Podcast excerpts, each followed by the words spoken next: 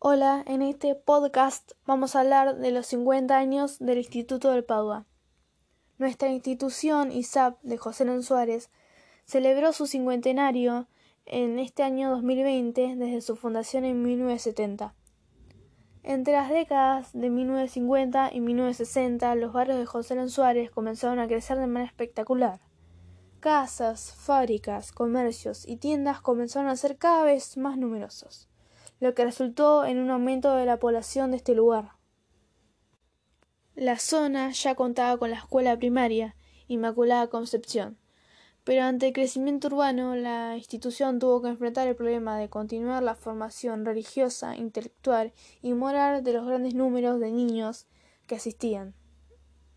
Por eso, después de haber construido parte de las nuevas estructuras educativas, decidieron crear una escuela secundaria a la que llamarían San Antonio de Padua, en honor al santo protector de la ciudad natal de Fray Bruno Garbo, que finalmente se creó en 1970, teniendo sus primeros graduados en 1975. Aunque en los alrededores ya existían colegios públicos y privados de diferentes orientaciones, no existía la técnica, por lo que decidieron que el instituto sería un instituto técnico, más allá de los gastos que implicaba. El propósito de la creación de esta escuela fue lograr que cada alumno se desarrolle con éxito profesionalmente como técnico electromecánico, pero también con una riqueza de cualidades humanas y cristianas ejemplares.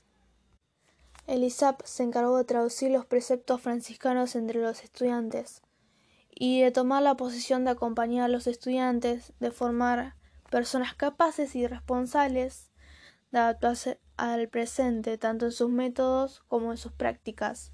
Desde sus inicios, el Instituto San Antonio de Padua ha ido avanzando en el tiempo, comenzando con una técnica en electromecánica para luego agregar las técnicas de administración de organizaciones y multimedia posteriormente.